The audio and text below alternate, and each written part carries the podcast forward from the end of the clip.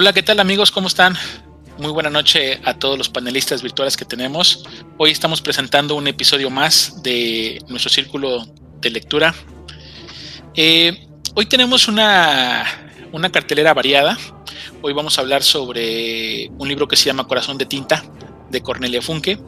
Vamos a hablar sobre la obra de La Dama del Perrito de Anton Chekhov y sobre la Divina Comedia de Dante Alighieri. Esperemos que lo disfruten y que pasen un buen rato con nosotros.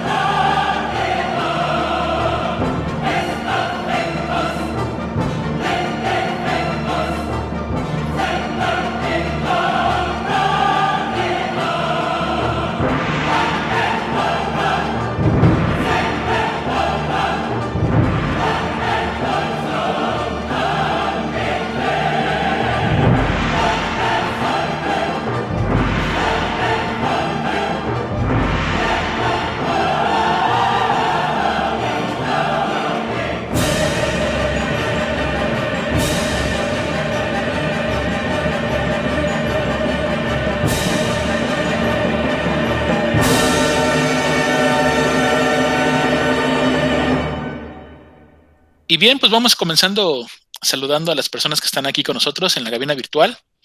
Jonathan, ¿cómo estás esta noche? Muy bien, muy bien, Iván. Saludos, saludos a todos. Contento y puesto ya, como cada día, cada reunión. Excelente, Jonathan, buenas noches. Chava, ¿cómo estás? ¿Qué tal, Iván? Muy buenas noches, Jonah. Buenas noches. Y a todos nuestros amigos que nos escuchan, les mando un fuerte abrazo. Excelente. Pues bueno, hoy, hoy vamos a estar nosotros tres eh, compartiendo con, con, toda la gente que nos escucha. Eh, tenemos, como, como comentábamos, eh, tenemos una, una, cartelera variada y tenemos este, diferentes cosas que comentar. Eh, y pues vamos a pasar por el cuento, vamos a pasar por una obra clásica, vamos a pasar por fantasía. Y pues vamos comenzando. ¿Qué les parece si, si, si Chava nos, nos, nos abres el, el telón y, y, nos comentas un poquito sobre Cornelia Funke, que, que debo de, de, decirlo que no, yo no la he leído, la verdad, no la he leído, pero este, creo que hay, hay buenas, buenas propuestas.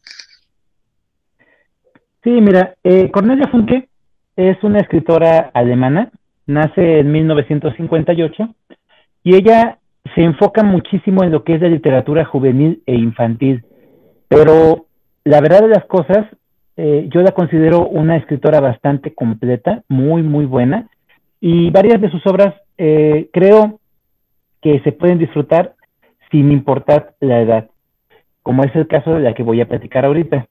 Eh, Corazón de Tinta. Pertenece a una trilogía, este libro es el primer volumen de una, la historia de tinta, el segundo volumen se llama Sangre de Tinta y el tercer y último volumen se llama Muerte de Tinta. Este, este libro en particular se me hizo muy interesante, es fantasía pura, y la escritora ha, ha, hecho hasta obras muy reconocidas como es la adaptación a, a obra literaria de esta película que ganó Óscares y por la cual eh, Guillermo del Toro tuvo mucho reconocimiento en su momento, que es El laberinto del fauno. Ella escribe la novela eh, basada en el guion de Guillermo del Toro y en varias de sus impresiones, y el libro está eh, muy, muy bonito, el libro de, El laberinto del fauno. Ese libro cuenta en cada capítulo con una imagen que hace descripción de, la historia del fauno, pero yo lo veo como una característica de todas las obras de Cornelia Funke. En la mayoría de sus libros, ella hace sus propios dibujos introductorios de los capítulos o cierra los capítulos con dibujos introductorios. Y eso me parece maravilloso. Eh, que la misma escritora, eh, la, autora de la obra, pueda mostrarte cómo es su versión desde, desde su perspectiva. Y eso, eso también me llama la atención. La obra eh, de Corazón de Tinta fue llevada a una adaptación cinematográfica también, un, poquito triste la, la, la, adaptación porque se queda muy corta. se queda muy corta. Eh, la, la película es protagonizada por Brendan Fraser y es, este, me parece que fue, fue estrenada en el 2009, esa obra. Eh, digo, esa película. La película, eh, al ser este de dos horas de duración, es muy corta, no, no tiene la capacidad de todos de, mostrar todos los elementos que tiene la obra. De por sí que eh, la, la, simple edición de la obra me parece bellísima, pero si quieren vamos a empezar a aterrizar. ¿De qué trata Corazón de Tinta? Es la historia de un doctor de libros, una persona que se dedica a, a, arreglar los libros, es muy apasionada de, los libros, de la, literatura, le encanta, le fascina, y esa misma fascinación y encanto se lo hereda a su hija, Maggie. Este cuate se llama eh, Mortimer, Mortimer, y su hija siempre se va a dirigir a él como Mo. Mortimer tiene una capacidad, un don, un poder muy, muy llamativo, que es el que puede traer al mundo real cualquier cosa de, un libro si lo lee en voz alta. Ese es su poder. Si él está leyendo en voz alta, puede traer un personaje o un objeto del libro al mundo real. Y cuando había nacido su hija, cuando estaba muy chiquita, cuando era un bebé, él le estaba leyendo a su hija y a su esposa en voz alta y en ese momento del libro salen ciertos personajes, pero ese don tiene una particularidad que es una maldición también, que es si algo sale del libro, algo tiene que entrar del libro, del mundo real. Y en ese momento lo que entra al libro es su esposa. Su esposa se eh, desaparece y la niña crece sin madre es una, una, una un, un, elemento muy recurrido en la literatura juvenil, que el, personaje principal, que en este caso es un niño, pierda a alguno de sus padres, puede ser que pierda a los dos o puede ser que nada más pierda uno, como es este el caso, ¿no? Pero la historia no es para nada eh, tan sencilla como lo plantearía el mismo título, o como lo plantearía el que sea una novela juvenil. Continúa la historia, eh, Maggie crece, Maggie crece, y en una noche lluviosa llega otro personaje a buscar a su padre.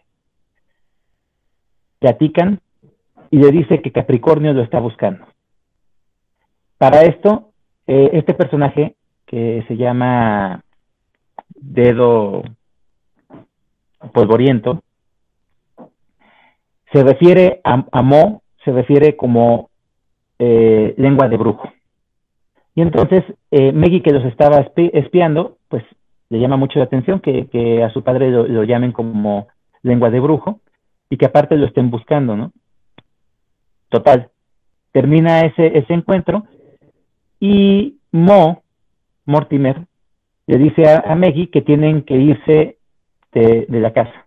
Al siguiente día parten hacia la casa de, su tía, de su tía abuela, que es por parte de su madre. Esta personaje se llama Elinor y es también una amante de los libros. Ella es una persona muy, muy pudiente y su, su, casa es prácticamente una biblioteca. Ella se dedica a coleccionar libros, a tener obras eh, en primeras ediciones y a tener lo mejor de la literatura en, su biblioteca. La, la, historia continúa y en ese momento eh, raptan al padre, está peleando con, con, unos villanos que lo están buscando por órdenes de Capricornio. Eh, Meggy, eh, Dedo Polvoriento y Eleanor tienen que partir en la búsqueda de su padre y en esa búsqueda eh, resulta ser que también van a buscar a un escritor. Ese escritor es el escritor del libro que se llama Corazón de Tinta, de donde salieron los personajes, los villanos, en la lectura que le hizo a su esposa y a su hija cuando era una bebé. Esto, esto que estoy hablando yo, de, una historia de un libro y de eh, apasionantes de los libros y de detalles de los libros, es conocido como metaliteratura. Y eso también me gustó muchísimo como elemento literario que utilizara Cornelia Funke. Creo que a la mayoría de la gente que acostumbra a leer eh, nos llama mucho la atención y nos gustan mucho estas historias que tienen que ver con los libros. La historia eh, continúa, hay, hay partes en las cuales eh, aparecen personajes clásicos de la literatura, hay una lectura de las mil y una noches y por ende llega un personaje de las mil y una noches al mundo real eh, también hay una lectura de Peter Pan y hay otro personaje que, se traslada a la, al mundo real, al mundo de, de, nuestra historia en, cuestión. Y la historia continúa así, y es muy interesante porque también el poder es legado a Meggy, el poder de, la lengua de, brujo. No quisiera hablar más sobre, sobre la historia porque de verdad es muy, muy interesante y muy bella. Es un libro bastante voluminoso. Estamos hablando de que en la edición que yo tengo, que es del Fondo de Cultura, tiene 603 páginas y se lee rapidísimo. Otra característica que tiene este libro, que en cada capítulo inicia con una cita de alguna obra literaria y eso me fascinó. Empieza, por ejemplo, este de Un extraño en la noche, que es el primer capítulo. Y la cita es de Lucy M. Boston de Los niños de Green No, una obra literaria. Voy a leer la cita. La luna brillaba en el ojo del caballo balancín y en el ojo del ratón cuando Tolly lo sacó de debajo de la almohada para contemplarlo. El reloj hacía tic-tac. Y en medio del silencio, él creyó yo oír unos piececitos descalzos corriendo por el suelo, luego risas contenidas y cuchicheos, y un sonido como si estuvieran pasando las páginas de un libro grande. Este, esta cita literaria tiene mucho que ver con el capítulo, y eso me pareció muy bueno por parte de Cornelia, de meter capítulos con intenciones escribir una historia en cada capítulo y aparte de esta cita literaria tener una intención. Así continúas tú la lectura y puedes encontrar citas de obras clásicas como dice en El País de las Maravillas y, algunas otras obras más. Eso, eso me pareció muy interesante. Los personajes. Los personajes están sumamente bien construidos, están muy bien descritos. Eh, la, mayoría, eh, hasta cierto punto, son estereotipos, como lo es Maggie, que es una niña aventurera, como lo es Mo, que es este Mortimer, el padre de, la personaje principal, pero de una forma bien tratada por Cornelia Funke, el, padre también se desenvuelve bastante bien durante toda la obra. Eh, los villanos, los villanos son personajes ruines, oscuros, bien definidos. Hay un personaje, por ejemplo, que se llama este Basta, y es un villano excesivamente supersticioso. La mayoría de la gente se burla de él por ser tan supersticioso, pero también le tiene cierto temor porque es un cuate imponente. El villano principal, Capricornio, es un tipo bastante inteligente, muy oscuro, y la intención que él tiene completamente es de tener ese poder en sus manos, porque él sabe que con ese poder puede traer o puede tener lo que él quiera. Eh, eh, Elinor, la tía, tiene un desenvolvimiento tal, un crecimiento bastante interesante durante toda la obra. En un principio te la presenta como una tipa eh, muy, muy quisquillosa, demasiado egoísta. Eh, te cae mal, en un principio te cae muy mal la tía, pero conforme va avanzando la obra, vas encontrando que ella tiene un desenvolvimiento tal que va creciendo durante toda la obra. A pesar de que es una, una persona ya, ya grande, hablando de más de 50 años, tiene un crecimiento y un desenvolvimiento tal durante toda la obra que te llega a agradar bastante y es fundamental para la historia. Todos los personajes tienen un buen manejo, aparte de que van apareciendo más y más personajes, va apareciendo el escritor que se llama eh, eh, ¿cómo se llama ese cuate? Déjame acuerdo, eh, Aparece otro villano que se llama Mortola, aparece Farid de las mil y una noches, aparece la mismísima campanita. Entonces, te vas dando cuenta que es muy rico porque a pesar de todo el juego que hace Cornelia es con la literatura. Es una obra que hace una completa eh, homenaje, homenaje a la historia de la literatura juvenil y a la historia de la literatura en general. Eso me gustó muchísimo. El manejo de los elementos por parte de Cornelia es una verdadera obra de arte. Me encanta cómo desenvuelve eh, la historia a pesar de que son tantos volúmenes, a pesar de que es bastantes hojas, y en uno de sus dichos, en una de sus citas, me da la idea completa de lo que ella, quiere decir. Ella dice, por ejemplo, los libros tienen que ser pesados, porque el mundo entero está dentro de ellos. Y eso es lo que trata ella de demostrar en esta obra, que toda literatura puede estar presente en una obra literaria. Y eso me gustó bastante. Eh, el final es muy interesante, aparece un, un, un, ente que tiene mucho juego en ese final. El mismo escritor es una parte fundamental de la historia del final y eh, deja completamente abierto para que continúes con el segundo volumen, pero cierra bastante bien un buen tramo de lo que es el primer arco. Lo cierra bastante bien. Eh, en una ocasión estaba platicando con una persona sobre que la literatura juvenil o infantil era demasiado simplona o demasiado eh, X y que no tenía gran relevancia en lo que es la literatura y yo le contesté que no, que para mí hay obras de, eh, enfocadas hacia lo juvenil que son muy bien construidas y que tienen bastante contenido. Esta es una de ellas. Yo considero que para los primeros lectores, esta puede ser una buena obra. Hay mucha gente, por ejemplo, que empieza con Harry Potter, pero a mí yo creo que esta obra es más, más compleja y tiene más mensajes que el mismísimo Harry Potter. Podría ser una buena obra para iniciar en lo que es la lectura. En la cuestión de fantasía, lo maneja de una forma muy interesante, sus descripciones son muy buenas eh, y también utiliza mucho los elementos de las citas que ella utiliza o de las obras que ella intenta hacer referencia. Eso, eso es muy interesante también en ese aspecto. Y pues, ¿qué más puedo decir de Cornelia? Que, que, a pesar de que no es una escritora que mucha gente eh, conoce, sí es una escritora que está muy difundida en, la lengua española. Eh, está editada por el Fondo de Cultura Económica, casi toda su obra. Hay una, eh, una editorial que se llama Blog, que se dedica también a lo que es este, literatura juvenil.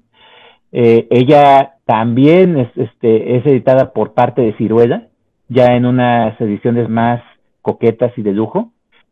Entonces, sí es una escritora que se pueda encontrar fácilmente. Yo la recomiendo ampliamente y esa es mi aportación de la noche.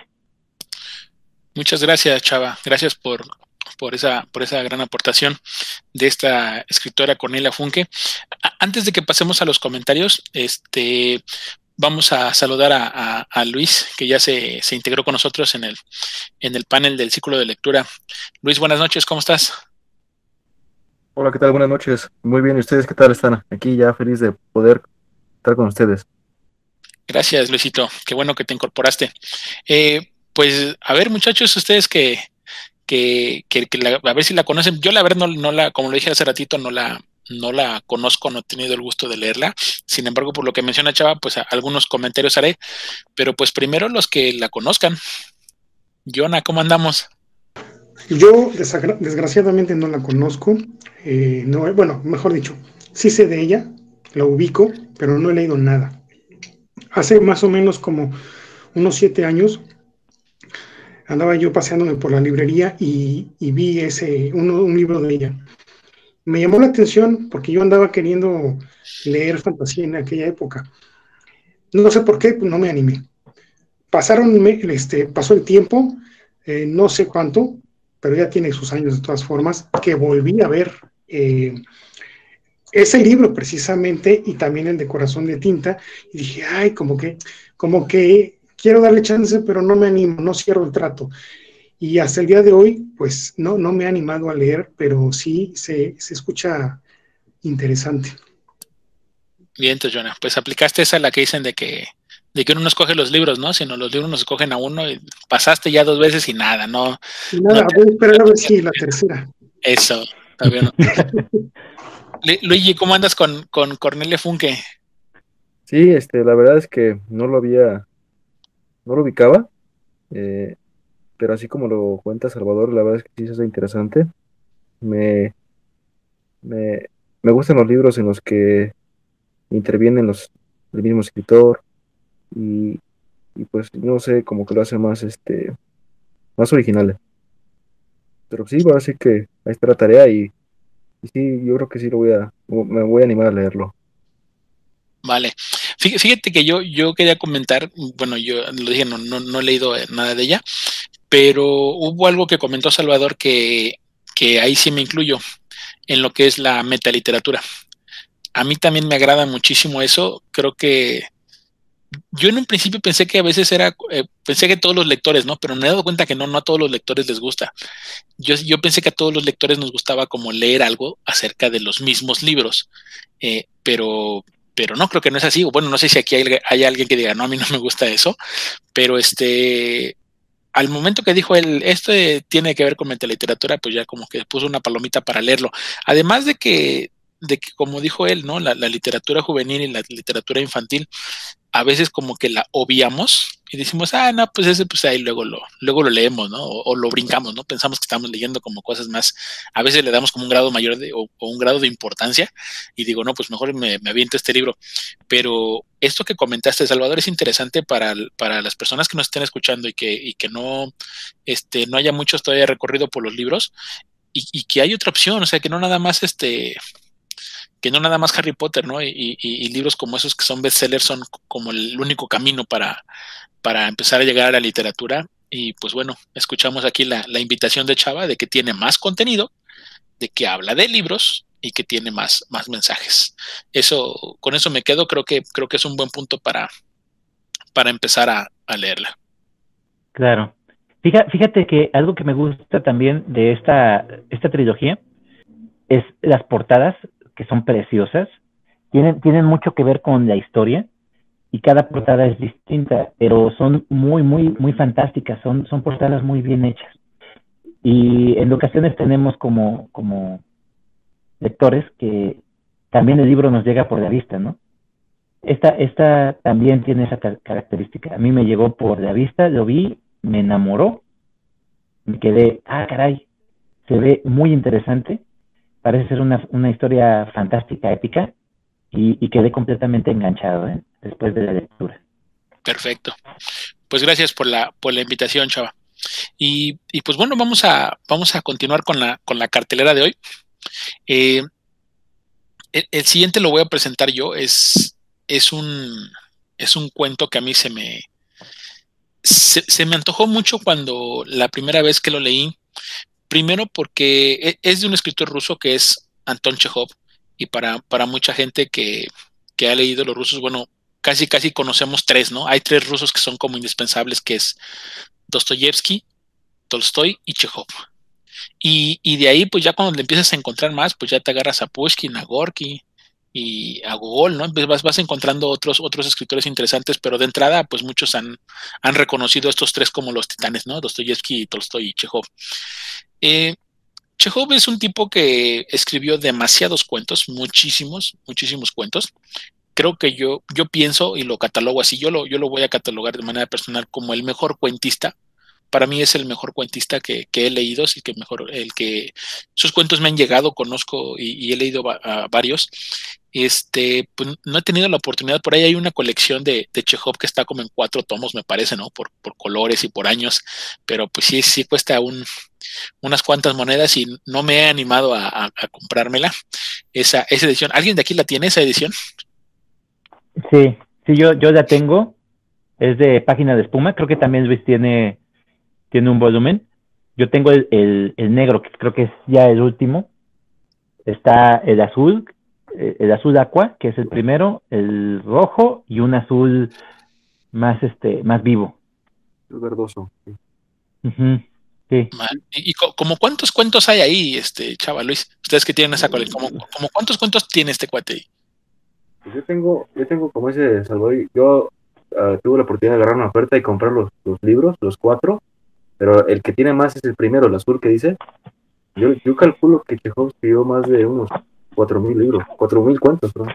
Sas. O sea, sí, o sea, nomás para que te des una idea, digo, puta, aventarse, a- oye, aventarse los cuatro mil cuentos será como, como que anda, como, como echarte un cuento diario, o, o no sé, ¿no? Algo, algo así como para poderle, para poderle avanzar, ¿no? Este, o bueno, Jonathan, que, que le gusta mucho la poesía, a lo mejor ha de ser como, como un poema al día. No, no, no sé la verdad cómo, cómo darle fin a, a- a los Chekhov, ¿no? Pero, pero eh, el cuento que traigo hoy es el, es el cuento de, de la dama del perrito. La Dama del Perrito es uno de sus cuentos más famosos. Además que este cuento es, eh, voy a decirlo, es, es extenso a comparación a los demás cuentos, porque hay, hay cuentos que, que son de un, este, ¿cómo se llama? Que son de una, de, un, de una cuartilla o, dos, a lo mucho. Y La Dama del Perrito es una historia que, bu- bueno, primero la platico y después voy a, voy, a, voy a concluir con esto que se me hizo muy interesante. La Dama del Perrito es una historia con una, con una mujer que siempre sale al parque. Este, están en una ciudad que es Yalta. Y, y- y esta mujer va todas las tardes y, y sale a pasear con un, con un perrito. Y entonces obviamente hay un, hay un hombre que se llama Dimitri Dimitrievich, que, que eso es otra cosa que, que- que es cuando te das cuenta que estás leyendo en ruso, ¿no? O sea, si, si, si el nombre y el apellido no es el mismo, este, sientes que no lees un ruso, ¿no? Como Akaki Akakievich, Alejandro Alejandrovich, este, Dimitri Dimitrievich, entonces dices, siento que cuando, cuando lees algo así dices, sí estoy leyendo en ruso porque es muy característico de ellos que, que el nombre y el apellido es, es, es igual, nomás le ponen el ich, ¿no? Entonces, eh, eh, Dimitri es un, es un tipo que ha, ha pasado unas, unas vacaciones y llega a Yalta y pues eh, lo único que hay que hacer ahí es como, como pasear por el parquecito, ¿no? Que es como, como el centro de la ciudad. Y entonces a, cuestión de verlo todo, todos los días, ve a, esta mujer que es a Ana Sergevna.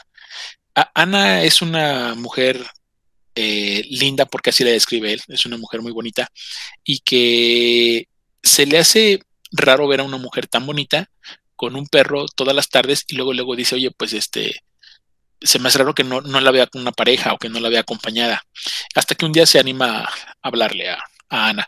Y entonces empiezan a charlar, empiezan a, entablar una bonita amistad y, queda el, el, el- parque como, como el sitio obligado para poderse, para poderse este, ver, ¿no? Todos los días. Obviamente los dos están, no son de ahí, este, son de, él es de, de me parece que es de Petersburgo y ella es de Moscú. O bueno, él, él- es cerca, cercano ahí a, a- a Moscú. Y entonces, este, eh, aquí la situación es de que, de que con el paso de las tardes empieza a haber una química y se empiezan a enamorar. Y entonces el, el- el tema principal de la obra es eso. Es un amor fugaz que existe entre ellos dos en, en el parque o, o- con motivo del parque y, y que ella es una ella es una mujer casada y pues él simplemente es un hombre con, con ilusiones, ¿no? Es un hombre que él, él no está casado, pero él es él es un hombre también joven, los dos son jóvenes y, y pues simplemente se ha enamorado de ella. Entonces eh, hay un encuentro pasional, hay un hay un pues es, es, un, es, es un enamoramiento de esos como se le conocen como amor a primera vista y, y, y prácticamente pues quedaron sellados, ¿no? El uno al otro. Una de las cuestiones muy interesantes que tiene este cuento es, eh, la primera parte es que después de que tienen su, su primer encuentro, este, tienen un encuentro pasional, pues ella empieza con el remordimiento de mujer, ¿no? De cómo es posible, de que, de que traiciona a mi esposo, de ese, ese sentimiento eh, de culpabilidad. Y él, en vez de ser como, como un grosero, un patán, o, o, que ella lo esperaba, ¿no? Y decía, pues dime lo que quieras, ¿no? Ya no importa, dime lo que quieras. Dice, yo no soy así, pero pues bueno, hoy, hoy caí, hoy me enamoré Y él al contrario, él, él, él la quiere, él, él la abraza, él la papacha, él la estima, le dice que no se preocupe, que, que él la entiende y, y al contrario, ¿no? Se, se, se, porta todo un caballero. Ella le dice, ¿sabes qué? Pues esto, digamos que nunca pasó. Y, no, no te preocupes, dice, jamás pasó, ni yo me acuerdo, dice, ni sé quién eres, entonces no te preocupes, dice, todo está bien. Se siguen viendo un par de días más porque ella ya tiene que regresar a, a Moscú. Entonces, eh, pues total, se despiden, queda, quedan así como prendados y le dice ella, pues cuando quieras y, y a ver si ojalá que nos podamos, nos podamos ver en, en, alguna otra ocasión, ¿no? Y si no, pues bueno, ahí quedó como, como nuestro, amor, digamos, como un amor veraniego, como un amor ahí de un par de semanas. E, el cuento sigue avanzando y obviamente aquí vamos apenas como, como a la mitad. No, no voy a contar el final del cuento, no voy a contar el final del cuento, pero eh, voy a hacer una, una, analogía al final que, que probablemente algunos darán con, el, con un final. Pero cuando ella se regresa a Moscú, y obviamente ella es una mujer de, de, sociedad o aparenta, es la posición de su esposo es una posición de una persona que trabaja en la política y que le va bastante bien y que es muy reconocido. Entonces, para ella un escándalo de estos pues sería como como pues, prácticamente sentenciar su, su matrimonio y, la vida que lleva. Sin embargo, pues este, el amor que se tienen es muy fuerte y, esto va a obligar a, a que este Dimitri, eh, dentro de su soledad, la empiece a extrañar demasiado y la vaya a buscar, a tal grado de que, de que la busca donde vive y, quiere ir a verla, ¿no? Y, hasta aquí voy a platicar nada más, porque les digo, es, es, es un cuento, pero es, es, larguito, pero, pero porque quiero, quiero que se animen a leerlo, quiero que lo, que, que lo analicen tal como por lo que voy a decir ahorita y, y por lo importante de, de esta obra. Eh, obviamente ya después viene la parte interesante del cuento, que es cuando, cuando él intenta ir a buscar a, Ana y, ver cómo, cómo desenlazan su, su, su, amor que se tiene, ¿no? El uno al otro. Eh, la parte interesante de este, de este cuento en específico es que este cuento fue escrito 20 años después que el libro de Ana Karenina. Entonces, las personas que ya leyeron Ana Karenina, pues se imaginarán el final, porque han dicho que Chekhov escribió este cuento en contraposición, no, no en cuanto a tema, sino en cuanto a género el, el, el, cuento de la dama y el perrito. Es decir, en Ana Karenina, que es un libro que tiene, no sé, 600 hojas, 700 hojas, no recuerdo, es un libro muy, muy, muy choncho, muy, muy gordo, y que Tolstoy se avienta una descripción muy, muy, muy grande sobre los personajes, sobre la vida en Rusia y todo ese tipo de cosas. Y Chekhov te lo resume con una historia parecida y si no analiza esto que te acabo de platicar, esta, esta historia pasional, que también la vive a, Karenina en su, en su obra. Pero este, pero este amigo, este Chekhov, te lo pone en un cuento de, de 10, 12 páginas. Y entonces es cuando dicen, o sea, este tipo tiene la misma habilidad de Tolstoy que te lo escribe en 500, 600 páginas y este cuate lo pone en 12, 15 páginas. El mismo escenario, el mismo escenario.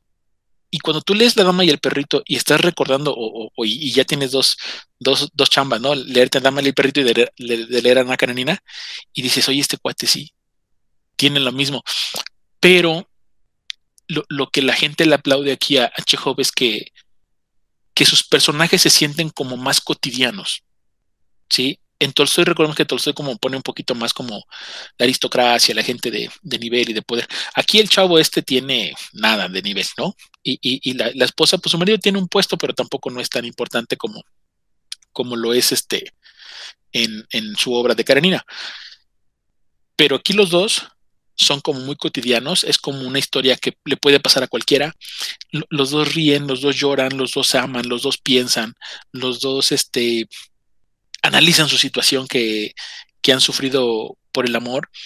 Y, y, pues bueno, al final el título simplemente es como, es como el, el detallito que hizo que detonara esta, esta, esta fugacidad, porque, porque eso es lo que representa, es la, es la fugacidad del amor como un instante y pone como un retrato, ¿no? O sea, es, el, amor fue un instante, pasó así y, y, eso fue lo que, lo que te atrapa en la, en la obra. Eh, el final lo deja, lo deja abierto, este Chekhov lo deja abierto, pero el mensaje que te digo que, que tiene y cómo lo, cómo lo representa es muy, muy interesante. Entonces, esta es mi aportación de, de, esta noche.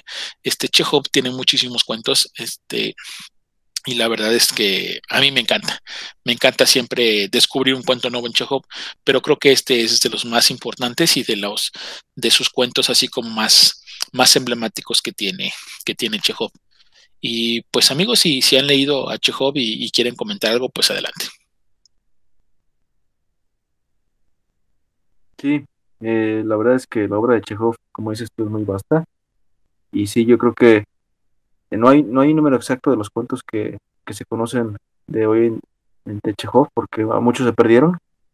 Pero sí, ahorita ya yo, yo, creo que me fui mucho, pero se calcula que escribió como unos 2.000 cuentos. En la, en la editorial que tenemos, que es la de Letras de Espuma, se publicaron casi como mil cuentos. Entonces sí, sí es muy vasta. Hay muchos cuentos que sí, como, como, conforme tú lo vas leyendo, pues te das cuenta que hay cuentos que son de una hoja, dos hojas, y hay unos cuentos que son más largos, ¿no? Y sí, como dices tú, retrata mucho lo, lo que es la vida, la vida rusa aquellos días, ¿no? Eh, también es muy, eh, yo, yo he leído parte de sus cuentos y es muy, es muy este, común que eh, mete mucho los doctores en esos cuentos, ya que él ejerció esa profesión y, y, lo mete en muchas situaciones en las cuales pues este, no no, no este, actuarían de la misma forma que otras personas, ¿no? Entonces es muy interesante ver eso. También mete muchas analogías, como lo acabas de mencionar. Y pues sí, es, un, es, un, escritor que yo, yo creo que cada cuento que tiene él no es una pérdida de tiempo, al contrario, yo creo que cada cuento sí es, es, un, un, placer leer. Sí, Luis, y fíjate que eso que dices de que, de que fue doctor, eh, hay una frase de él que me, que me encanta y siempre la, recuerdo cuando, hablo de Chekhov, de que porque, porque él era un doctor muy, muy dedicado a su oficio y, me parece que ha muerto por, tuberculosis misma que le han pegado sus, pacientes, pero, pero dicen que dividía su, trabajo entre, la medicina y, la escritura, ¿no? Y cuando alguien le preguntó que qué preferiría si, si ser apasionado de la medicina o de la literatura, y él dijo, él hizo una propia analogía y que dijo, si lo pudiéramos poner en otro sentido, yo diría que la medicina es mi esposa y la literatura es mi amante, ¿no? Entonces, esa, frase ha quedado como muy marcada para, para Chekhov de que pues estaba apasionado de las dos cosas, ¿no? Y dice, dice, y ninguna de las dos cosas las voy a dejar, ¿no? Entonces está, está buena su, frase. Chava, ¿ibas a comentar algo? Fíjate que a, mí Chekhov, eh, en una ocasión eh, vi una película que se llama eh, Edmund, es una película francesa y habla sobre el escritor de esta obra de Cyrano de Bergerac. Eh, hay una parte en la que Edmund llega a un burdel y él, él, no, o sea, lleva a una persona, él va acompañando, ni siquiera es el que va al, burdel por esa intención. Pero pues en aquel entonces los burdeles eran como unas especies de, de cabaret donde se podía sentar la gente y pedir su bebida y las otras personas pues entraban a, a ocupar el servicio completo, ¿no? Y en ese lapso, enfrente de él también está sentada otra persona que se dirige a él como Anton. Y le dice, ¿Anton qué? Chekhov. Le dice, salud. No, ese es mi apellido. Ah, perdón. ¿Y usted qué hace aquí si es casado? Le, le dice este Chekhov porque ve claramente que Edmond trae un anillo, ¿no? Dice, no lo sabe mi esposa. Y Chekhov le dice, ah, pues a mí así lo sabe. Y si, ¿cómo le hace para que lo perdone? Pues nada más le digo que me estoy muriendo y me perdona. Y esa parte me gustó muchísimo y, me pone en, bien en contexto de lo que es su, su literatura. Y así como tú lo dices, claramente para mí lo es, es, es lo mismo. Eh, es un tipo que tiene la capacidad de decir muchísimo, de abarcar muchísimo. Eh, la historia es muy, muy, muy rica en tan poco, ¿no? Y eso es lo que, de lo que hablábamos en ocasiones, de que los escritores de cuento tienen esa capacidad de decir demasiado en tan poco. Y no cualquiera tiene esa capacidad. Pero Chekhov es uno de los grandes cuentistas de, la literatura. Yo lo considero como el padre del cuento moderno. Vale, bien. No, pues ya, ya, ya le pusimos un, título. Yo dije que para mí era el mejor cuentista, él dijo que es el, es el padre del cuento. Y, y sí, e, eso no lo comenté, a mí me gusta mucho la parte humorística que pone en sus, en sus cuentos. Eh, eh, tiene cuentos así como ahorita el que, el que acabo de comentar, que no, no hay tanto humor, sino es como, como un, un, retrato del, sentimiento del amor, pero hay otros que sí son muy chistosos, hay otros que tienen un sentido este, de, sí mismo, de sátira este, buena y eso es, eso es interesante. Vale. Pues bueno, este, si alguien tiene algún otro comentario, no sé si Jonah quiera comentar algo o, o pasamos ya al, al, siguiente, al siguiente de la noche, Jonah. Para complementar nada más, eh, según los críticos, hay tres cuentistas, nada más. Alan Poe, Anton Chekhov y Guy de Maupassant. Que ya a partir de ellos tres ya no es que sean malos, pero sí marcaron una época y siguen eh, pues poniendo la vara muy alta. Solamente que eh, Maupassant, parecido a Poe en cuanto a la estructura, y Chekhov totalmente diferente, o sea, es el único que fue, eh, cambió, sobre todo no era un final de remate, sino un final abierto, y por eso se le tiene pues en tan alta estima, porque rompió con el molde que ya venía de, Alan Poe. Y hay muchos además que han, que han seguido su, estilo. Pero sí, definitivamente es un gran, gran, gran cuentista. A mí me van a matar tal vez, pero a mí yo disfruto más leer a Chekhov que a Tolstoy. No, para nada, no. Yo, yo, no, yo, yo no creo que te, que te voy a matar, no, yo, yo, yo disfruto no, los dos. No, lo que escuchen después el ah, podcast. yo pensé que nosotros, porque, bueno, Luis, Luis, sí le gusta mucho Tolstoy, a lo mejor él sí te puede, sí te puede matar y, y reñir con no, La verdad es que los dos son muy grandes escritores, no, no hay comparación mucha, ¿eh? yo creo que sí. También concuerdo contigo, yo a veces hay veces que disfruto más a, a que de Tolstoy. Oye, oye lo, que sí quedó abierto es como e, ese tema que dijo ahorita Jonathan sobre cuentistas, estaría bueno que un día lo pensáramos en el círculo para, para, para meterlo, ¿no? Está bien, ¿eh? ¿Cómo ves, chava? Sí, eso, estaba yo pensando eso, dije, no, el Jonathan se acaba de, lucir con ese comentario. Y estuve, estuve tentado, estaba pensando, digo, si lo, si lo, lo voy a buscar a su casa para que ahí corra sangre o, o, no, porque yo también estoy, estoy en esa disyuntiva. A mí me encanta todo estoy. ¿Y Quiroga dónde está? Horacio también, Bueno. Entró en los que dijo Jonathan y híjole, y los y todos los seguidores, espérate, porque faltan todos los, los seguidores. Sí, faltan los hermanos Green. Y los seguidores de Lovecraft, a ver, le va a llover piñas a Jonathan al rato.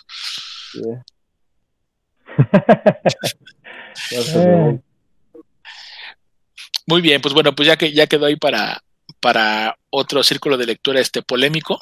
Vamos a traer a ver quién consideramos los mejores cuentistas. Y eso estaría bueno, ¿no? Como que cada quien dijera sus, sus tres mejores cuentistas, así como lo dijo Jonah, y, el por qué, y, y armar uno, ¿por qué no? Pues vamos a pasar al siguiente libro de, de, de esta cartelera de esta noche. Le vamos a dar este el turno a Luis. Luigi, coméntanos qué libro traes esta noche y qué nos vas a compartir. Claro. Este, en esta ocasión traigo una novela, pues sí, de aventuras, principalmente este, muy conocida por, por la película, se llama El Renacido, de Michael Punke, y pues es una obra que yo la conocí, este, obviamente por la película, se publicó en el 2002, pero fue hasta el 2015 que se tradujo al español, yo lo compré en la editorial de Planeta, y pues es una obra extensa, la verdad. Es para, para narrar, yo creo que las aventuras de, una sola persona sí está, sí está muy vasta. Pero me gusta por, primera, por, la, por el contexto histórico ¿no? que hay. Es una época en la cual pues Estados Unidos está luchando para formar un gran país. Estamos hablando del año 1823. Es decir, no tiene mucho como, no tiene muchos años constituido y pues está explorando lo que es este la frontera, ¿no? Más que nada del noroeste de Estados Unidos, ¿no? Y me gusta porque este libro va, yo, yo lo leí con, ahora sí que, como dices tú, este, esperando muchos detalles de la película y pues claramente el libro es otra cosa que, que la película, la verdad es que hay personajes que no vienen aquí, por ejemplo, el personaje principal, Hugh Glass, aquí en ningún momento tiene un hijo, eh, él siempre está este, solo. Y me gusta porque mm, va a desarrollar a los personajes principales, que es este, que es Hugh Glass, eh, el capitán Andrew Henry, que es el, el líder de la compañía, y este, Jim Bridger, que es el joven, el que va a tener también un papel importante, y John Fitzgerald, que va a ser el principal antagonista de la historia. Y bueno, ¿la historia de qué trata? Eh, estamos hablando de, de, una época en la que, pues, eh, la, este, este, capitán va a formar una compañía este, de, de caza.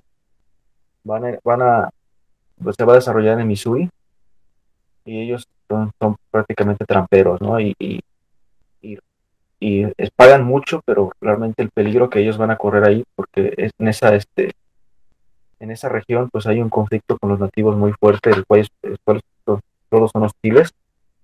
Hay, hay, una parte que sí solamente son como aliados, se consideran aliados, pero no, prácticamente todos son hostiles y pues atacan a la gente, ¿no? Tanto franceses como, como, como americanos o algunas compañías inglesas que tienen por ahí, también los atacan. Y me gusta porque desde un inicio te, te, dice la historia de cada, de cada personaje. Por ejemplo, me, me, gustaría más, más que nada este, aterrizar un poco más la historia de Hugh Glass, que es el personaje principal. Él era un contratista, él era un comerciante prácticamente de ron y en uno de sus viajes a Cuba, pues le avisan que su esposa está, este, que su, su, padre está enfermo, muy enfermo, que ya está prácticamente a punto de morir, pues tiene que regresar a despedirse. Y él va a regresar en un barco español. ¿Por qué? Porque pues es el único este, transporte que está este, planeado hacer a una semana, ¿no? Más rápido. Estamos hablando de que eh, México ya, ya está constituido como país. México ya le está pagando a, a, piratas para que ataquen a barcos españoles, pero también Estados Unidos también ya le paga a piratas para que ataquen a barcos españoles. Entonces él a pesar de que es un americano, pues es atacado por piratas y lo, lo toman prisionero, ¿no? Entonces él, a pesar de que no tiene los grilletes como tal, pues sí, sí los va a tener porque va a trabajar como, como pirata. Y una otra cosa, pues él logra escaparse de ahí y llega a la, región de, Texas, vive con los Sioux, y así es como llega después este, a, a enterarse de que pues tanto toda su esposa y unos familiares allá pues están todos muertos. Entonces él decide enlistarse a la compañía y este, ya siendo un hombre maduro, no te dice la edad exacta, pero calculas que ya tendrá como más de 40 años y, y pues va, va a dedicarse a, a, a, a este al comercio de pieles. Y es un hombre muy experimentado, la verdad es que esta obra yo creo que es impactante porque pues va a mostrarte ahora, sí que de una determinación en el personaje porque pues él va, como bien no sabemos, va a ser atacado por una osa grizzly y lo va a dejar casi casi este, un, cadáver realmente imposibilitado entre todo, todo su cuerpo, muy mal herido. Y va a estar a cuidado de estos dos personajes que les dije, Bridger, el el joven, y Fitzgerald, que aquí en el libro sí ven a los indios, sí ven a los salvajes y deciden abandonar a, a, él, a Hugh Glass en una cueva. Entonces, este, pues ellos sí se van, ellos sí por el temor de que los ataquen. Y ahí Hugh Glass pues es donde entra eh, o nace más que nada en él su, su rencor y su, su resentimiento y, y, su sed de venganza que va a planear desde que desde el momento que lo dejan. Entonces, pues, ¿cómo me pueden dejarlos morir así? Porque aparte de que lo dejan, le llevan, se, llevan casi todas sus pertenencias, entonces no tiene posibilidad de, de nada, ¿no? Entonces es una novela, novela que, que me gustó porque a pesar de que sea un solo personaje, no te lo hace, no, no, no es aburrida, cada, en cada momento va describiendo bien las cosas, este, va, va a afrontar otros peligros, como los son este, serpientes, lobos, incluso este, enfermedades del estómago, porque va a comer lo que sea realmente, hasta carne podrida te das cuenta, y entonces está muy mal, está muy mal y pues termina muy diferente también a, lo que es la película, lo cual pues sí me sorprendió porque yo pensé que iba como que a mantener la misma línea, pero no. Y, y da a entender que pues sí, fueron personajes verdaderos, ¿no? Verídicos, esta historia, que por eso así, no, no, no uso, no uso este, más ficción que eso, ¿no? Entonces, este, pues es un relato sobre que trata, yo creo que sobre los límites que tiene el ser humano y y, toda la fuerza que puede sacar la obsesión una persona, ¿no? Y, y no sé, yo, yo quisiera este, decirles a ustedes que ya leyeron este libro. Y yo creo que la película ya la vimos todos, pero no sé si el libro ya lo, lo hayan leído. Fíjate que yo no he leído el libro, me llama la atención y hay, hay junto con ese me llama mucho también el, eh, el de En el corazón del mar, que también es película. Y eh, la, película sí me gustó, pero de repente como que, no sé, tal vez no fue también un buen día. Ciertas, ciertos lapsos lentos, eh, que no pasa nada, pero no por ello es una mala película. El libro, siempre, siempre me llama más la atención leer el libro, ¿no? Cuando, cuando, cuando están los dos formatos, me llama más la atención el libro. Y en esta ocasión estoy igual que con, Cornelia. Eh, lo veo y como que digo sí, pero mejor lo dejo para después. Así que ya tengo aquí dos este, títulos en mis listas de pendientes porque si no me voy a atrasar mucho. Pero bueno, a ver si la leo algún día y ya la comentamos. A mí me pasó algo muy interesante con ese libro. Eh, sale la película, o creo que fue un poquito antes de que saliera la película, y Gandhi lo estaba promocionando. Entonces yo lo que hice con ese libro fue empezar a checarlo y me llamó mucho la atención, pero por X o por Y no lo adquirí. Sí lo leí un poco y me llamó mucho la atención los cambios que desde un principio te das cuenta que tiene con respecto a la película. Eso por un lado. Por otro, este, me llamó la atención el, la, la, la forma narrativa que utiliza este cuate.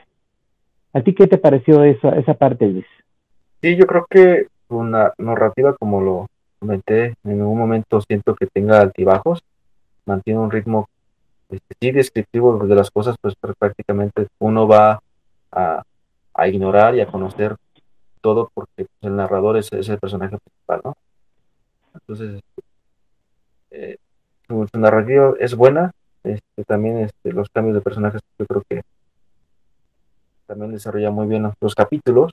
Ahora sí que son breves desde algunos y otros pues sí son más extensos para, para, ampliar y, y, ahora sí que pues darle esa, esa herramienta al lector, o sea, ubicarlo bien en, lo que es la época y más que nada pues la zona ¿no? de peligro en la que pues él de por sí con todo su, equipo y, estando en completamente salud el, el, riesgo es muy alto, la tierra es muy hostil Ahora imagínense pues estando casi imposibilitado de moverse, ahora sí que arrastrarse, pues, pues eh, ahora sí que es un suspenso pues enorme.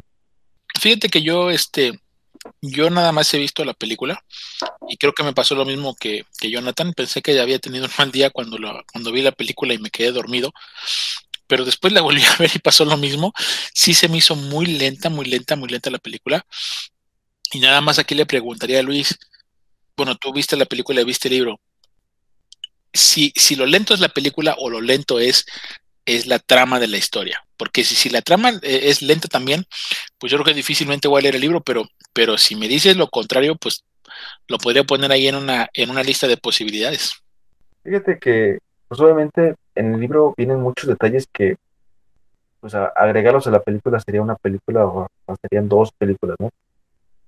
Pero la trama no, no, va, no va lenta, realmente los sucesos van, van sucediendo rápido.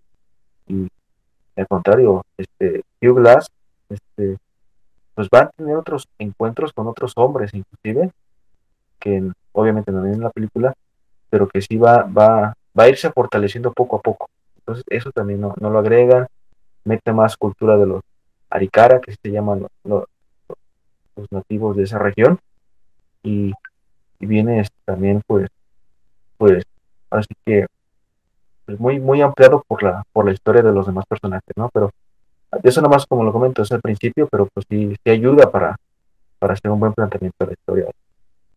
Vale, pues ahí está la propuesta de, de, de Luigi que, que le demos al, al renacido una, una oportunidad para poder entrar. Y, y, fíjate qué curioso, el, de Salvador fue Funke y este es, no, este, y este es Punke, ¿no?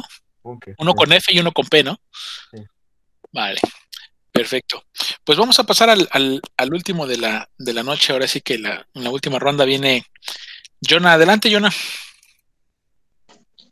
Muchas gracias. Bien, pues vamos con este gran libro. Un libro enorme, eterno, que es la Divina Comedia. Voy a empezar diciendo, para crear más polémica, que la primera vez que yo leí la Divina Comedia, bueno, de hecho, la primera vez que yo intenté leer la Divina Comedia, no pasé de la página 40, pero eso seguramente fue uno al día. La primera vez que la leí, me gustó, pero algo pasaba. Me quedé con un falto de sabor, me quedé falto de cierta emoción, que yo no entendía por qué. Y muy triste me resigné a decir lástima que un libro como estos no, no me haya llegado a, a la expectativa que yo, que yo pensaba porque cuando leí por primera vez la Ilíada y la Odisea, quedé fascinado, pero así fascinado. Y no me pasó esto con la Divina Comedia. Me resigné y pasaron los años, y hasta apenas el sábado estaba yo haciendo un poco de quehacer, acomodando cajas, y recordé que tenía una de libros allí, dije, a ver cuáles tengo, porque luego se me olvida. Y estaba una edición que compré pero en verso. Solamente que en aquella época a mí la verdad no se me antojaba leer en verso, y menos semejante eh, ladrillo de 805 páginas, pero me la compré porque vienen todas las ilustraciones de Gustave Doré, que me encantan, que además hay que mencionar que es un, fue un artista francés que ilustró también eh, Don Quijote de la Mancha, la Biblia, las Cruzadas, Orlando Furioso, El Paraíso Perdido, entre otras. Me gusta mucho la técnica de Gustave Doré y por eso me lo compré. Pero ahora que empecé a leerlo y dije, a ver, vamos a ver, ahora que estoy leyendo tanta poesía, pues aquí está mi mero mole, ¿no? Una versión en, verso. Y además me doy cuenta que está eh, respetada tal como Dante la escribió, que es, son tres son tres versos de once sílabas. Todas las estrofas están compuestas así. Entonces dije, vamos a darle, vamos a ver qué va a pasar ahora. Y bueno, no pasaba yo, todavía no llegaba a la página 20 cuando eso que tanto yo quería encontrar, por fin lo encontré. Nunca me hubiera imaginado que yo, para poder disfrutarla, para poder entenderla mejor, tenía que haberla leído en verso, no en prosa. Y es que el problema aquí que yo veo es que a veces eh, las editoriales, no sé por qué, ya nos están eh, dando en su mayoría versiones en prosa, cuando en realidad la Iliada, la Odisea, la Eneida, la Divina Comedia, entre otras, se escribieron originalmente en verso. Entonces, el autor pensó así su, su obra y de repente nos la dan un poco licuada y pues ya no es lo mismo. Y eso fue lo que yo sentí de manera abismal con la Divina Comedia. Tal vez es, pues son eh, daños colaterales de esta cultura deslactosada. Pero bueno, encontré este, este, esta gran edición y no vengo a contar de qué trata la Divina Comedia, porque además eh, no quisiera hacerlo, o sea, me parecería algo terrible contarles de qué trata exactamente.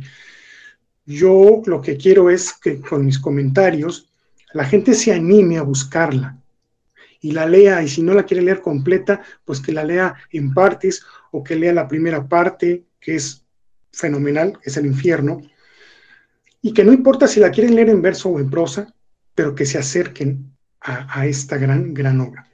Yo lo que vengo más bien aquí a, a contar el día de hoy son algunas cuestiones que son interesantes, que son aledañas a la obra como datos curiosos, y a leerles unos fragmentos.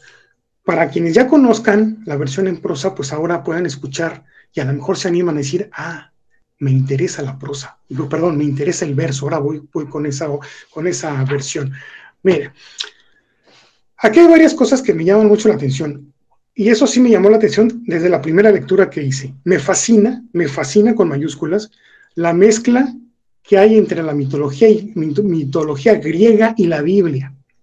Eso de que te empiezan a, a nombrar a Caronte y otros personajes, y de repente también te mencionan a los ángeles y arcángeles, la Virgen María, Jesús, dices, ay caray, a ver cómo está esto, ¿no? Y esa, esa, esa fusión, bueno, es sobresaliente. También algo curioso es que Dante la tituló comedia, y la tituló comedia porque, bueno, ¿saben qué? Aquí no lo voy a decir porque puedo spoilear, pero bueno, la nombró comedia. Ya después, si ustedes investiguen, googleenlo, así, ¿por qué Dante la puso? Porque sí lo puedo, sí puedo hacer un spoiler aquí. Eh, lo puso como comedia nada más, ese es la, el original.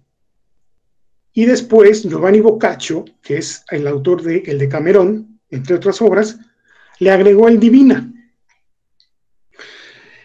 Eh, tiene claves, hay muchas cosas y que también le han querido buscar, no sé si realmente, porque no me he metido yo de lleno con esa onda de las claves y, el simbolismo, pero bueno, pues ahí está Dan Brown, ¿no? Con el infierno, que yo no la he leído y ni la voy a leer, pero quienes quieran lo pueden hacer.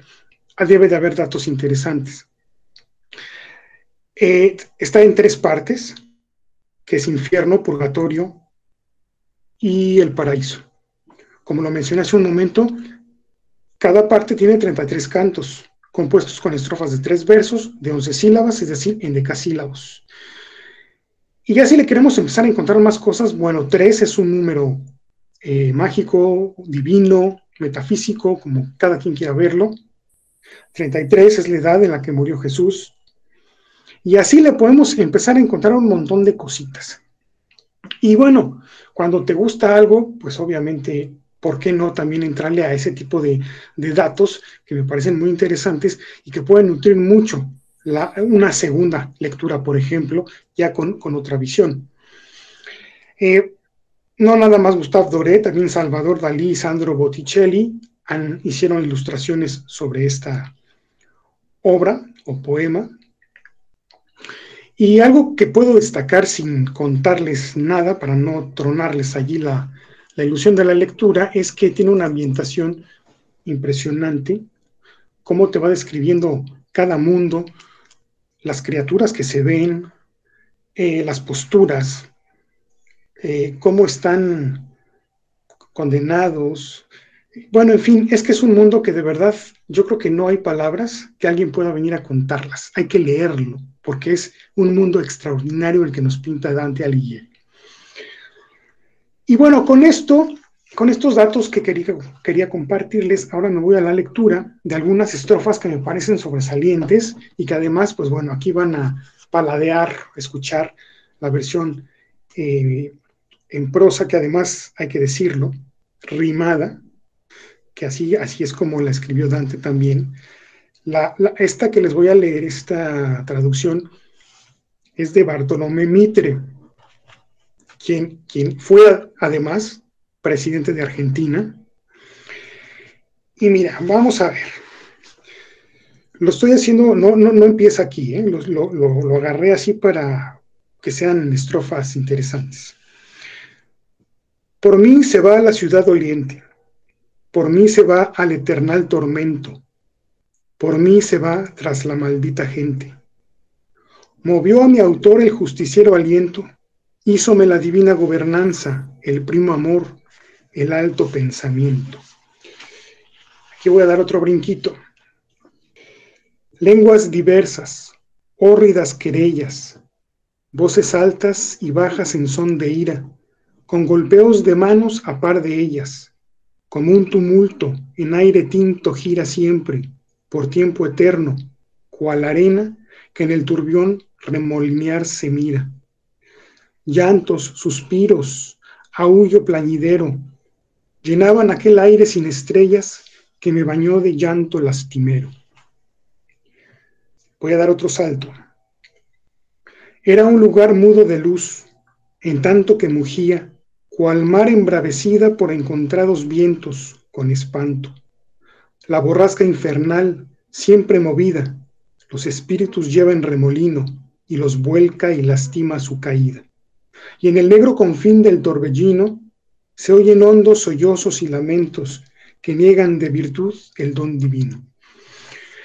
Y bueno, así me la puedo seguir, pero con esto sé que ya a quien no le guste el verso ni la rima va a decir no gracias, me quedo con la prosa, pero espero haber eh, inducido a alguien, por lo menos una persona en este planeta, para que se anime a leer la versión poética. Y bueno, pues hasta aquí mi participación. Sé que vienen muchos comentarios de parte de ustedes. Excelente, Jonah. Además de que, de que son comentarios, este, nos la puso difícil porque pues hay que hablar sobre el libro y respetando la, la, idea de Jonah, hablar del libro sin comentar el tema del argumento de la, de la trama. Pues adelante, Chava Luis. Ok, bueno, eh, la Divina Comedia, al igual que lo comentó Jonah, eh, la sufrí en un principio, la sufrí bastante. Eh, mi primer acercamiento fue por una edición de tomo. esto es, este, extraño, ya ves que habíamos platicado que a veces me, me, me, sentían un poco fresa porque no hablaba sobre ediciones de tomo, ¿no? y resulta ser que sí tengo bastantes de tomo. Y la primera eh, que compré fue esa obra de la Divina Comedia, de la primera parte del infierno, precisamente motivado por la ilustración de la portada de Gustave Doré. Y este, y sí, o sea, lo, traté de leer y pues estaba yo muy joven, eh, sí viene en, verso en esa edición, y me gustó mucho, pero las, ilustraciones eran demasiado descriptivas para mí y se contraponían con el verso porque no lo captaba en su totalidad. Ya después eh, que tuve un poquito más de tiempo y de lecturas y mi acervo literario fue creciendo, me encontré con una edición muy bonita de Aguilar en el 2004 y la compré de sus obras completas, el primer volumen, y viene un estudio, viene eh, completo la Divina Comedia. Y ahí fue cuando también le agarré un poco más de sabor, porque ya empecé yo a leer un poco más de poesía, eh, estaba yo este, estudiando un poquito más sobre eh, literatura y en ese contexto la lectura me fue muy amena y esta, esta edición también contenía las láminas de, de Doré y ya venían completa, la obra completa. Entonces me, me enriqueció bastante mi lectura, compaginándola con la poesía y con el estudio de la lámina de Doré. Me encantaba ver eh, todo eso. Empecé a ver también este, las láminas de, de la Biblia, esa, la masacre de los inocentes, por ejemplo, que está fechada en 1869, me encantó, se me hizo súper profunda. Y aparte, el estilo de Dore eh, le enriquece muchísimo con todos los detalles que, que, él plasma. Esa, esa técnica que él tiene de, del dibujo y del grabado me parecía sumamente interesante. Pocas son las pinturas que tiene él eh, con respecto a técnica, muy pocas, y tiene demasiados dibujos y grabados, eso sí. fue un maestro de ello, ¿no? Del dibujo y del grabado.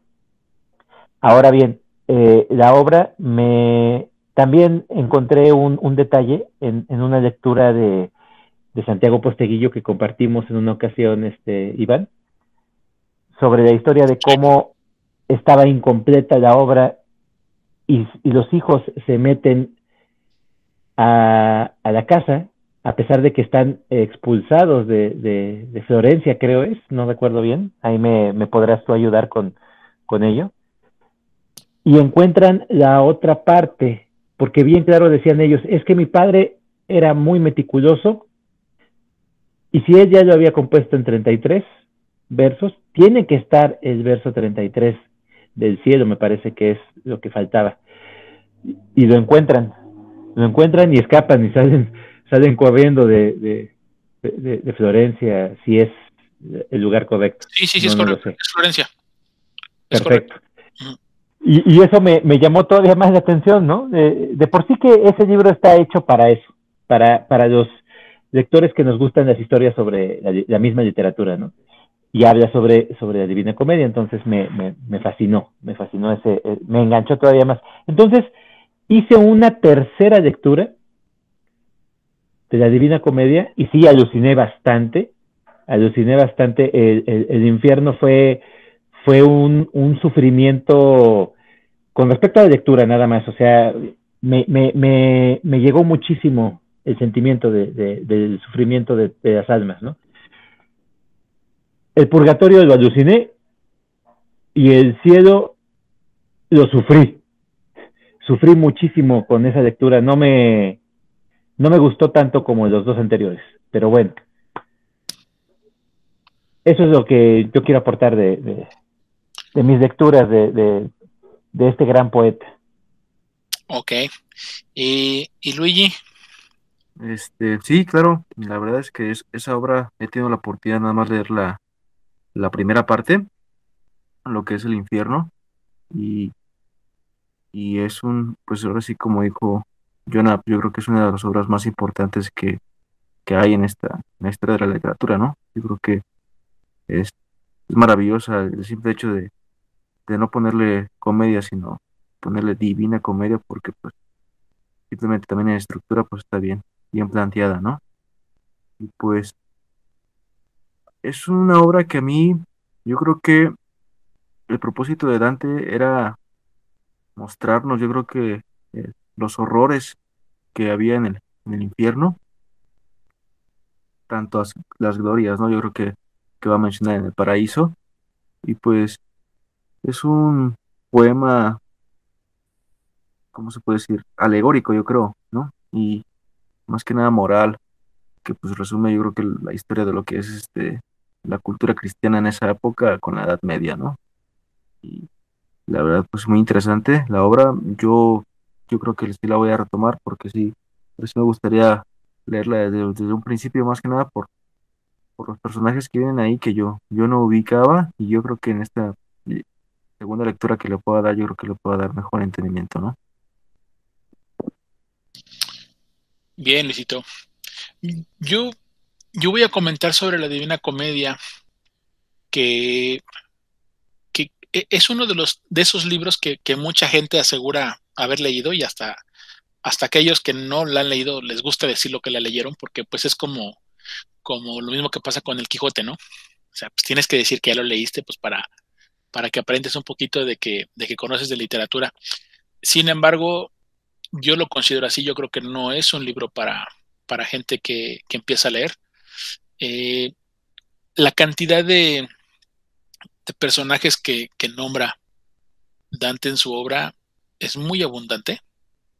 Que si, que si no has recorrido un poquito acerca de, historia principalmente y de libros, pues no vas a, no vas a, a encontrar el, sabor o la profundidad de lo que él quiere decirte, ¿no? Y te va a aparecer nada más ahí como un listado de nombres que no, que difícilmente se van a conocer. Eh, yo quisiera volverla a leer, porque también ya tiene tiempo que la leí, no fue de mis primeros libros, me, este, no, no me aventuré, yo sabía que no era un libro tan sencillo, me esperé un poquito, y, pero creo que si le, doy ahora una segunda lectura, pudiera otra vez encontrarle cosas, cosas interesantísimas. Lo que sí, lo que sí me agradó mucho es que para mí Inferno fue, fue impactante. Eh, el purgatorio fue. Es una especie de transición, como su nombre lo indica. Y yo encontré más más filosófico el, tema del, del, paraíso. Entonces, creo que eso es lo que tiene la obra de Dante Alighieri, que tiene como diferentes escenarios, te deja diferentes sabores. Este Chava lo dijo al final, bueno, él no, no se le hizo muy difícil, no le, no le gustó tanto la parte del, del paraíso, pero ¿por qué es lo mismo? Porque aparenta como que oye, es el mismo el que está escribiendo la, la obra, ¿no? Y, lo que ya comentó sobre Santiago Posteguillo y esta parte de que, de que ni sus hijos ni nadie pudo, pudo este, hacer, hacer más, ¿no? Porque intentaron, intentaron completarla, ¿no? Porque en realidad, como lo dijo Jonathan, tiene 33 cada uno, si lo sumas está a 99 y quieren cerrarlo a 100, y nadie, o sea, pues ni, para hacer el último verso, porque, porque te das cuenta la diferencia de, de, la pluma o del escritor o de quien, de quien lo quiera hacer, pues que no, no es, no es este Dante Alighieri.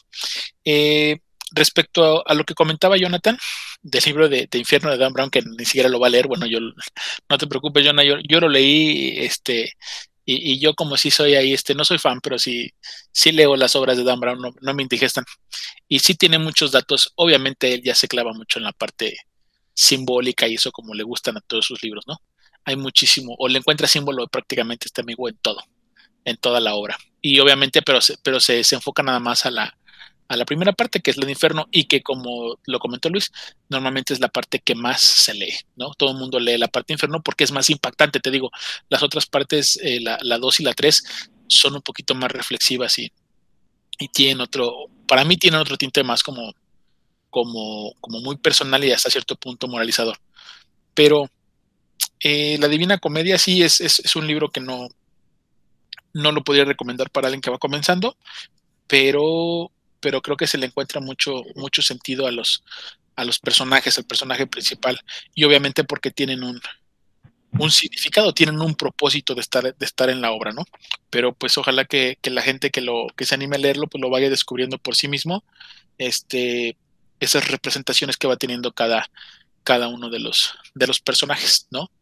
Que volvemos otra vez al número tres, también nada más son tres los que, los que llevan la obra.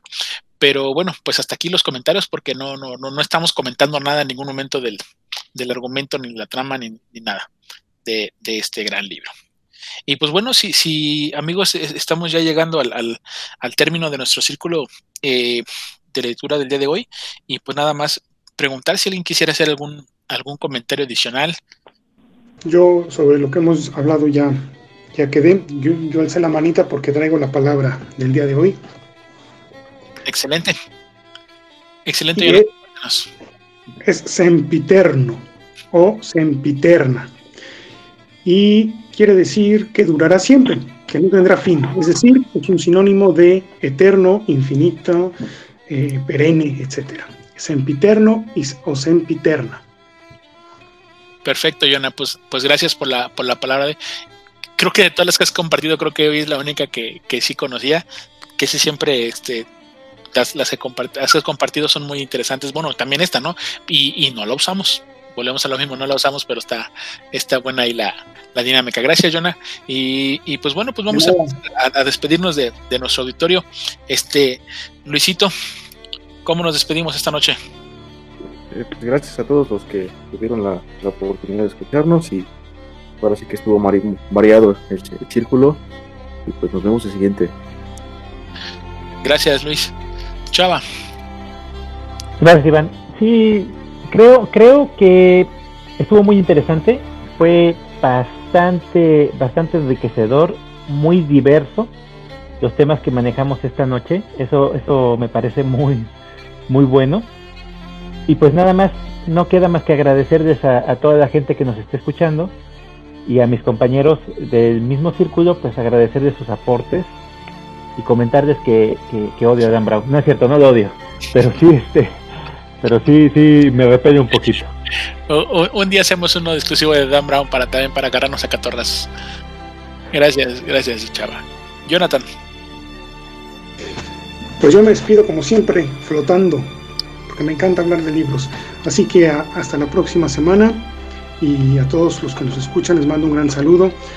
Eh, Luis, Salvador y e Iván, saludos también a ustedes y gracias. Gracias Jonathan, gracias Chava, gracias Luis.